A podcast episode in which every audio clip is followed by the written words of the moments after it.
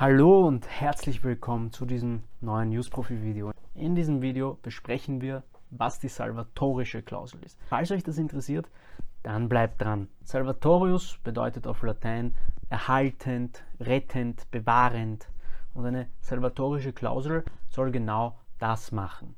Die salvatorische Klausel kommt in der Regel dann vor, wenn man einen Vertrag hat, der viele verschiedene Bestimmungen hat. In der Regel ist die salvatorische Klausel ganz am Ende platziert und lautet oft inhaltlich so wie folgt, sollten eine oder mehrere Vertragsbestimmungen ungültig sein oder nicht mehr äh, rechtskonform sein oder was auch immer, dann gilt der Rest des Vertrages weiter. Denn lässt man die salvatorische Klausel weg, ist es so, dass wenn etwas sich im Vertrag ändert, der ganze Vertrag unwirksam wird.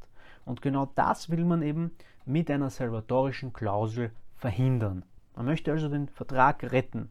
Auch wenn dann die eine oder andere Bestimmung wegfällt, soll der Rest des Vertrages aufrecht bleiben. Nichts anderes bewirkt die salvatorische Klausel. Das heißt dann auch oft, dass wenn etwas eben undurchsetzbar oder undurchführbar wird oder nicht mehr Teil des Vertrags ist, dass dann an, anstelle dessen das treten soll, was dem Willen oder dem wirtschaftlichen Interesse der Vertragsparteien am ehesten nahe liegt oder nahe kommt. Man muss aber aufpassen, denn es kann sein, dass bei Verbrauchergeschäften salvatorische Klauseln nicht einfach so Vertragsbestandteil werden können.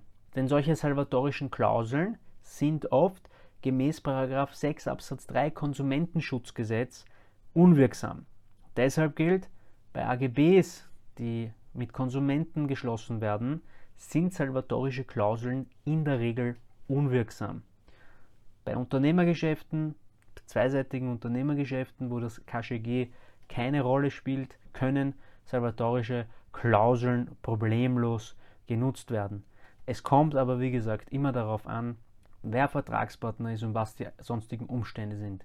Ich möchte hier nochmal anmerken, dass das hier auch keine rechtliche Auskunft ist, sondern nur ein random Typ, der im Internet über Recht spricht. Falls das Ganze für euch interessant war und ich euch helfen konnte, dann würde ich mich über einen Daumen nach oben und ein Abo sehr freuen. Ansonsten würde ich mich freuen, wenn ihr uns auf Facebook, Instagram und LinkedIn abonniert und auch unseren Use Profi Podcast konsumiert.